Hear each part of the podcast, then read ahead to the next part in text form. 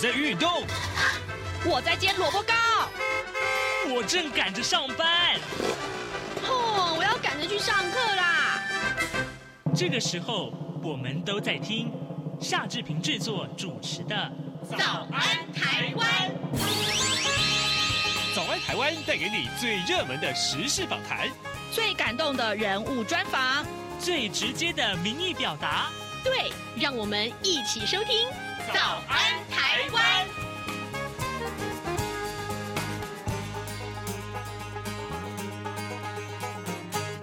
早安，台湾！我是夏志平。今天是二零二四年的二月二号，星期五。在今天早安现场这个单元里面，志平待会儿要为您连线访问公民监督国会联盟的执行长张宏林。我们请执行长呢在节目中为大家来评论昨天在立法院的新的会期，也就是第十一届立法委员呢，啊他们的这个呃开议日。那么当然呃重头戏就是选出正副院长。不过呢，在正副院长的选举的过程。里面其实是啊，充满了各种折冲啊。好，我们待会儿呢就请呃执行长来跟大家平息，还有呢，我们要请执行长告诉我们如何来增进啊未来新的国会的议事效率。呃，在跟执行长连线之前呢，志平有一点点时间来跟大家说一说各平面媒体上面的头版头条讯息啊。首先，我们来看到的是，呃，《自由时报》的头版头条，呃，中国片面取消了 M 五零三航路飞行编制。那么，美国参众两院的外交委员会谴责北京迫害台海的这个呃呃现安呃现状啊，好，这是我们看到《自由时报》上面的头版头条讯息。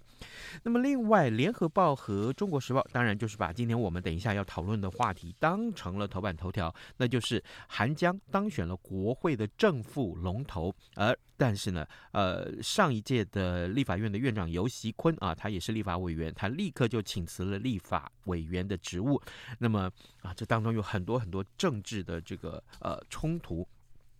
我们来看看《联合报》的内文呐、啊，呃，新国会的这个展开了新局。那第十一届一百一十三名呃新当选的立法委员昨天报道，随即呢举行了正副院长的选举，在各经两轮的投票之后，国民党推派的韩江佩顺利当选，那么一举囊括了国会的正副龙头，呃，粉碎了民进党由呃这个昆昌配的这个游锡堃跟蔡其昌啊他们的连任。正副院长之路，游锡坤发表请辞声明啊，请辞立委的声明。那韩国瑜也向游锡坤致上谢意，并且呢推崇游锡坤对于台湾民主的贡献。韩国瑜表示呢，深知责任重大，期盼未来不同政党能够合作，为百姓谋福。蔡英文总统昨天晚上也在脸书恭喜了韩国瑜及江启臣当选立法院的正副院长，并且感谢游锡堃、蔡其昌在过去几年携手带领国会，期盼未来的新国会呢能够不分朝野党派，以良性的沟通，以理性来监督，继续推动各项对国家有利、对人民有益的法案跟预算。在谈到了整个选举的过程啊，呃，立法院呃昨天上午的选举，昨天上午登场啊，一百一十三席的立法委员当中啊，国民党啊、呃、掌握了五十四席，其中包括了自己的五十二席，还有无党籍的立法委员高金素梅，跟因案被国民党停权以无党籍当选的立委陈超明。那另外民进党则是有五十一席啊，呃，民众党的八席则被视为是关键的少数，为防跑票。蓝绿白三党都公开亮票，而且力求票票入轨。民众党的八席立委团进团出投票，正副院长第一轮投票都没呃都投给这个自家的立委呃黄珊珊跟张启凯，那么第二轮呢都弃权，但是呢院长投票。的时候，却发生了一张无效票的这个插曲啊。那么，国民党的立法委委员韩国瑜跟江启臣，则是借由蓝营的这个席次的优势啊，在第二轮投票都以五十四比五十一票击败了民进党的昆昌配。好，这个相关的这个呃过程其实非常非常的戏剧性啊。我们再来看一看，韩国瑜他发表当选感言的时候，他说曾经被拥塞十数条街道啊，呃滂沱大雨也赶不走的人海簇拥，他他说他从来没有忘记过四年前，呃呃，这个站在他面前那波澜壮阔，寄托了多少人的希望。台湾人民值得拥有廉洁透明的行政部门，强力监督的立法部门，跟舍己爱民的政治公仆，这才是他这一次出来最重要的原因。好。这是联合报跟中国时报上面的这个呃头版头条的报道。现在时间是早晨的七点零五分三十六秒，我们先进一段广告，广告过后马上要跟执行长连线喽。对于台湾的政治、社会与历史，以及中国的新闻事件及议题，台湾是怎么想的？中央广播电台每周五晚间九点三十分到十点播出的《台湾怎么想》节目，由王家轩主持，以人为出发点进行深入访谈或解析，多面向探索人物、书籍、历史与新闻等议题。如果您对《台湾怎么想》节目有任何收听感想或意见，欢迎写信到台北市北安路五十五号。台湾怎么想？节目收也可以透过电子邮件。节目有两个信箱：二零二零 at rti dot org dot tw，或是二零二零零二零三 at gmail dot com。而更多精彩丰富的节目内容，都可以透过网络或是 Podcast 平台搜寻“台湾怎么想”节目收听。欢迎听众朋友持续锁定收听。每周五晚间九点三十分到十点播出的《台湾怎么想》节目。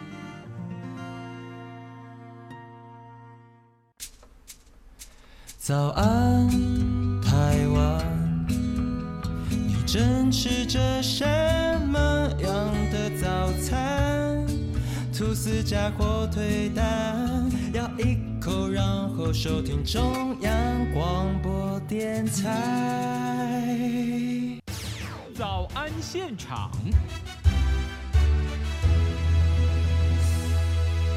这里是中央广播电台台湾之音，您所收听的节目是《早安台湾》，我是夏志平。此刻时间早晨七点零七分三十九秒啊，各位听众，昨天立法院选出了新的正副院长，那么今天此刻我们要为您连线访问公民监督国会联盟的执行长张宏林，我们请张执行长在节目中跟大家来分析啊，这一场选举当中我们看到各种各式各样戏剧性的变化，还有更重要的是，我们要探讨一下国。国会未来的立法的效率该如何提升？国会改革该怎么去做到？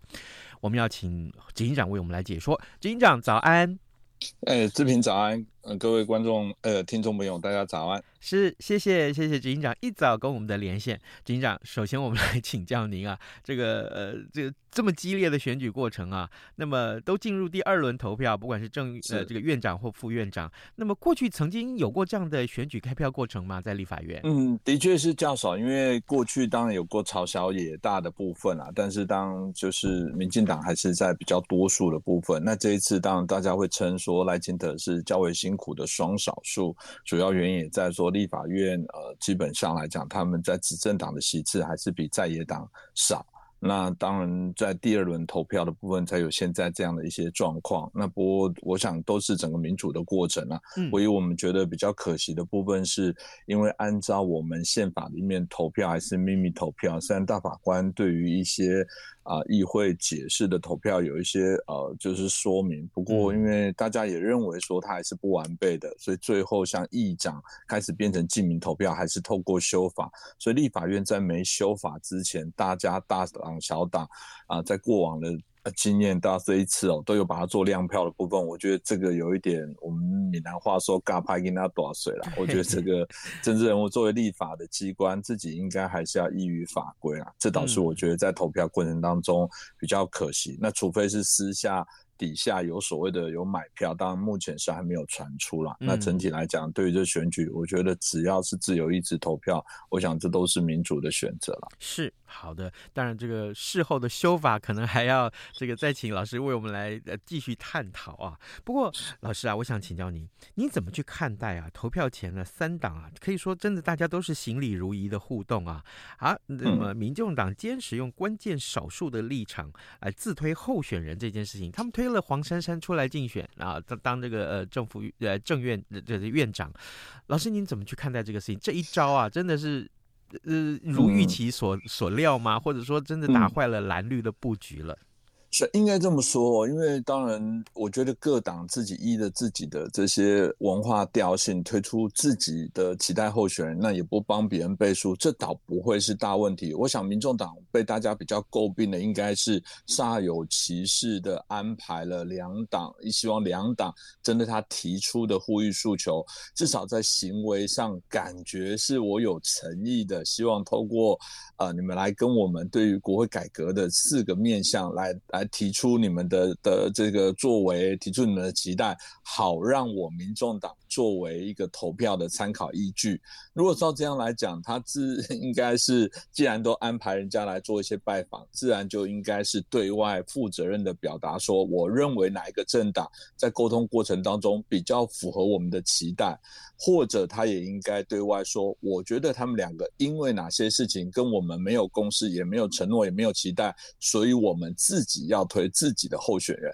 但事实上好像少了这些动作，嗯、也就是拜访之后直接自己推人，才会有人说啊，这把大家装下伟。那你如果一开始就自己策略上要有，那前面不是虚晃人家，这有诚信的问题啦。我想，民党作为未来相对不只是在选院长，大家想象未来立法院会有上百个表决、上百上千个表决案，那在这过程当中，民众党在整个这些文化的部分，它显然要重新再去做拟定。如果再以现在这样的状况，我觉得这个可能对于诚信的部分，自己可能也会有一些折损。那这是民众党比较可惜。但在前面的部分来讲，既然有所谓的希望两党来争取他们的选票，最后又拟定自己的，又没有太明确的原委，我觉得这这的确是比较有社会观感的问题。是真的应该要呃向各界来说明啊。呃，嗯、各位听众，今天早上志平为您连线访问公民监督国会联盟呃执行长张红林，我们请张执行长在节目中先对于、呃、这个投票前啊或这这个相关的一些行动，我们。看到这个呃会前投票前的这个行礼如仪，我们先请呃执行长为我们来解说。执行长，我想请您来看一看，就是如果我们从这个选举的结果来看啊，您预估啊未来新国会三党不过半的这个生态，它的议事效率会如何？特别是啊，新的国会有很多新的立委啊，尤其是他们年龄都是比较年轻的哦，这个会不会有所影响？嗯，的确，这一次的选举哦，在结果上，当然有些是在回国承认立委了。如果我们也不不谈，就谈到是不是第十届所延续的立委，其实一百一十三个立委有超过一半都是新的哦。你听到这比例，你会还蛮吓到的。嗯、就是说这，这这很多都是新手上路。当然，国会是非常重要的角色啦。过去我相信我们在自行节目也提到，国会有立法、有预算审议、有人事的同意、行政的监督。你可以想象，呃，一个。一个行政体系，因为立法要监督行政，一个行政体系，公务人员都做三十年、四十年，你可以想象，你们这个才新手上路，难免对于这些行政运作体系，连要监督什么都不一定会娴熟。那更不用谈在议事运作上的这些相对的一些规范啊。但不过谈效率这件事情，有时候都会反问说：老实说，如果以大家，请大家把民主这两个字来做名词解释，应该不多人把民主解释成效率。就是说，民主的过程当中更重视在程序的公平正义，更在重视的是这过程当中的相互的认识、辩证跟沟通啊。立法院本来就是一个多元代议，有各种不同的角色，有永和，有反和，有支持同志，有反对同志。嗯，那我们需要的是在这过程当中，大家有一个公平的议事规则来做协调。这次为什么大家对于院长的选举会担心的原因是说，那院长能不能公公平的主持意识，在这过程一旦遇到冲突，他有没有智慧跟协商的手腕来减少大家朝野的这些冲突，协助尽量让大家得取最高的一些共识。所以我觉得。过去因为啊，从我们单一选区两票制，从第七届开始哦，两百二十五个立委变成一百一十三位。那马总统跟蔡总统这八年，他们都幸福的完全执政，也就是呃当时的不只是当选总统，他们在国会也的立委也都超过五十七席，过半数。嗯，那我觉得这一次的部分，虽然看起来这个赖清德未来接任的时候，立法院不是一个多数，但我倒没那么悲观。主要原因是立法院本来就应该朝向。辩证的功能，因为，呃，过去可能每个执政党认为我的人数够多，我可能反正最差就是直接强行表决，也许在那个耐心沟通的程度是降低的。那现在会逼迫，包含政府的阁员，他未来也必须要有耐心，要有专业，yeah, 而且在辩证论述说服的能力也要提升。所以阁员导师未来一定要比较皮要绷比较紧一点，在立法院只要在程序上是依法来进行的过程当中，这也要考验各党的辩证。所以我觉得执政党势必他一定要利用舆论的压力。我所谓利用舆论压力，倒不是买网军，我所谓利用舆论压力是总是真理服人，他必得要把为何要推这些政策，这政策对国家的意义是什么，他要能很。很完整的、详细的，然后能说服别人的部分来告知社会大众，还不止对于在野党。如果在野党是因民进党而反对，为反对而反对，因为立法院现在议事已经非常透明哦。过去立法院因为议事不透明，包含党团协商也都不黑箱。那其实这几年，其实共度盟十多年来，我们许多民间团体都已经促成立法院现在正式会议完全都开放直播，而且都有文字自搞，所以连党团协商他挖鼻孔，他有没有出席，他在打瞌睡，其实这些资讯都会看见。表决的内容也都是记名，都会看见。我想，如果这些政党未来都还有在想要呃轮替执政，或者小党的部分有意愿想要拼总统，我觉得立法院未来四年所有的举止都会影响到四年后大家要不要投票投他。所以，我觉得在这件事上，也许大家还是可以乐观一点来看待。嗯，警长，你刚刚提到理性啦，这件事情，理性问政这件事情，嗯、可是我们过去看到，其实也也不是全部啊，当然就是少数啊的这个时候，嗯、我们看到这表决的过程啊，其实有一些肢体冲突的情况发生。那未来，这个特别是新的国会，第一个年轻化了，嗯、第二个大家的票数都这么的接近啊，那这个冲突会势必难以避免吗？嗯，应该这么说，就是说，以我们目前的状况来讲，过去要做议事攻防的原因，是因为执政党假设因为他票数较多，他表决因为会赢。我要做议事攻防的原因，是因为表决你一定会赢，我要去阻碍你投票，我要让你这过程当中不能投票，我要把这议事去延宕。甚至我们怕立法院这个会投票，所以才有太阳花，还要站到议场里面，针对这些户群去暂停表决，让大家来关注一些重要的事情。那大家可以想象，以目前民进党的部分，因为它总票数的部分都还远低于国民党，它基本上，当然你说在强行表决的过程当中，是不是会反过来变成执政党的议员去做议事，去阻碍他的表决？但因为我说这是一个很特别、特殊的状况啦，因为毕竟行政权还是属于这个民进党的，按理他应该在前面，也就刚刚说的，他必须用更多的论述。如果在社会舆论没有支持他的状况之下，他去做这些干扰，基本上我觉得也对他的立法跟行政会折损了。我我们其实回到现在立法院的经验哦，大家真的还是有点停在刻板的印象，在那个在国会减半之前，嗯，那个全。武行打架做什么严重的事情？导致减半之后不是没有脱序的行为，还是有意识的攻防。可是如果大家回头去看那种个别零星的这些拉扯是有的，嗯、但是那个我们谈到的严重的肢体冲突的部分，其实我觉得也慢慢有些变化跟改变哦。因为主要的原因是因为我们从选制上单一选区两票制哦，虽然也许还是有人会在批判它还是有不完美，但大家可以想象七十三个区域选举只选一席。其实它就代表让偏锋会消除，所有人想要拿到那一个位置，他绝对不能太偏激，因为再怎么样，你里面还是有一些不支持你的人。如果你做的太过于偏激，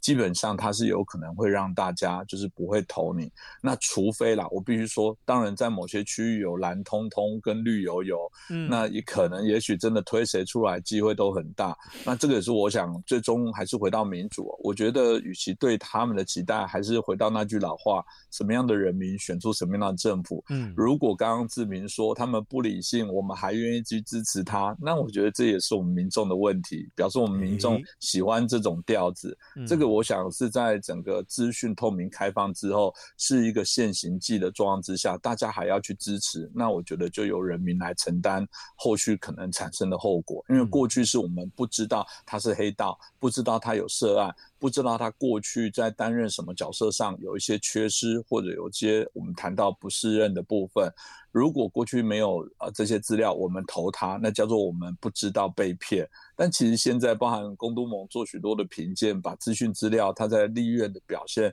认真与否，其实都揭露了，都提了哪些案子，这也很中性，大家自由来判断。如果大家知道了这资讯还要投，那我觉得真的就是由人民来承担责任了。嗯，是的，呃，各位听众，今天早上志平为您连线访问公都盟执行长张宏林，我们请执行长在节目中啊，啊来平息这一次我们看到昨天非常激烈的这个呃立法院龙头之争啊的的这个选举，当然我们也请呃执行长来看一看，就是说嗯接下来立法院的议事效率喽，还有怎么样去说服选民啊，这个肯定国会的表现。呃，执行长，我想继续来看到，就是说，我们回到话题，回到这个民众党的身上。刚刚您已经提到了，就是说，民众党的确在诚信上这个欠缺了一些说明啊。那么，他现在是关键少数了啊。那当然，他也有自己的想法。所以，可不可以请教执行长，就是说，那么他应该要坚持什么样的立场啊，才能不但是让选民满意，又可以让自己的理想实现？现在他关键少数了，他他是呃绑架两党吗？还是说嗯这个这个予取予求吗？这一类的这个看法？因为我相信选民可能会有很多想法吧。是，当然，就我们在议事希望，呃，执政党希望他自己的政策希望来通过，这里面当然在讨论的过程当中，彼此每一票每一个意见都很重要。嗯，我必须先说，其实过去现在只是说，因为刚好两大党自己没有过半，所以我们在凸显小党的重要。其实，在过往来讲，小党他也不以表他表就是投票赢为主，他通常扮演的是呃这个在整个组织里面的防腐剂，也就是投票我虽然不会赢，但我作为里面相对。的一些弊案啊，然后一些糟糕的一些现象，一些不合逻辑的或不合伦呃运作运事运势运作伦理的部分，我把它至少揭露，让大家知道哪些人有一些错误的一些作为跟措施。那当然，民众现在变成是刚好啊，是在整个我们刚刚讲在立院的这个投票的过程当中扮演这些关键的角色。但是不要忘记，回到其实议事过程当中，它不是要过半的投票，嗯，其实它只要多数的投票，所以。这至少要确保他们都要认真去开会。如果今天国民党他不认真开会，基本上因为他赢民进党的票数不会太多，所以在议事未来的攻防其实都还有许多值得商榷。这是为什么过去在投票的时候都要甲级动员，这要考量到各党认真程度。当然以我们过去看啊，有时候国民党在地方派系的部分当选较多，都努力在做选民的服务，而轻忽在国会的表现。所以我必须说。未来的这些投票结果还有的看，而且啊、呃，以国民党现在担任院长、副院长，事实上他的票又会少数。我想这也许是民进党在算这个以退为进，在过程当中未来的投票表决不一定会啊、呃、会输。而至于民众党，因为他们党主席柯文哲是最早直接宣布他四年后还要再战总统，所以民众党的表现基本上也会联动到未来的总统选举。我必须说啦，这次现在民众党没有投。票给院长啊，那当然有人说，哎，那你这样子等于间接帮助了这个韩国瑜担任院长。当然他们说不要扣帽子啦，不过我想，呃，不选择也是一种选择啦。概括承受，就是说直接投票的跟间接促成的，我想至少在社会公平上来说，还是觉得你有挹注这件事情去完成了。那我想韩国瑜未来在院长表现好的部分，那。民众党基本上会占不到便宜，因为你也没投他，所以呃，韩韩国瑜院长表现好，那属于韩国院长。民进呃国民党自己的投票，如果韩国瑜表现不好，你虽然说你没有投票，但是因为结果你的不选择也会造成这样的结果，我觉得未来却要盖瓜承受了。所以我觉得民众党在这一局院长的投票，基本上他等于把命运交给韩国瑜未来的表现。至于在投票过程当中，如果他又偏颇，他没有办法扮演说公道话的第三者，成为一个良善的砝码的话，因为我刚刚已经提到的，立法院现在的意识是非常透明的。我觉得如果他做了许多为反对而反对，而去迎合其他政党，故意不去投票，比方说今天有军售，如果台湾民众普遍对于反对中共的迫压，然后美国要提供一些军售，我就很好奇，在投票的时候，民众党会投。反对吗？会反军售吗？会喊我们不想要跟着抗中保台吗？我觉得这个投票自然就会考验他们未来的智慧，因为这个部分没有处理好，就反而会影响到他未来争取总统或者未来。政党在三年后的九合一选举要去争取各地方县市首长或议员，绝对国会的表现会有联动影响。嗯，所以我倒会觉得，我相信他们不至于盲目的为反对而反对了。是，如果他们聪明的部分，应该是让自己扮演说公道话的第三者，如他们自己主席所说的，要为这政治没那么难。就是党应该是不能党意超过民意，不能用多数人的这些所谓的这个，不能用少数人的部分去牺牲等等。就是说那几个原则之下，如果用这种方法来走，我相信在几个关键重要的民生。啊，相关国家重要安全的问题，我相信他们也不敢太偏颇才对。是，老师，我们还有一点点时间啊。这个刚刚我们谈到都是民众党，嗯、焦点大概都在这里。嗯、可是，哎，真正的大党其实是国民党和民进党啊。那对这两个党在新的这个一届的这个国会里面，老师，你对他们的这个期许是什么？嗯，其实我想，立法院刚刚也特别提到了，从我们这个二零零八年开第七届开始哦，这个呃立委减半之后，虽然互有攻防，但其实时间真的很快。从我们的年纪基本上来看，除非我们今天是比较年轻的听众，其实立法院跌跌撞撞这样子也是走了十六年哦。嗯、那从这些过程当中，其实不断都有在做一些修正啊。刚刚也提到了立法院的一些透明，立法院的专职机构的这些建。权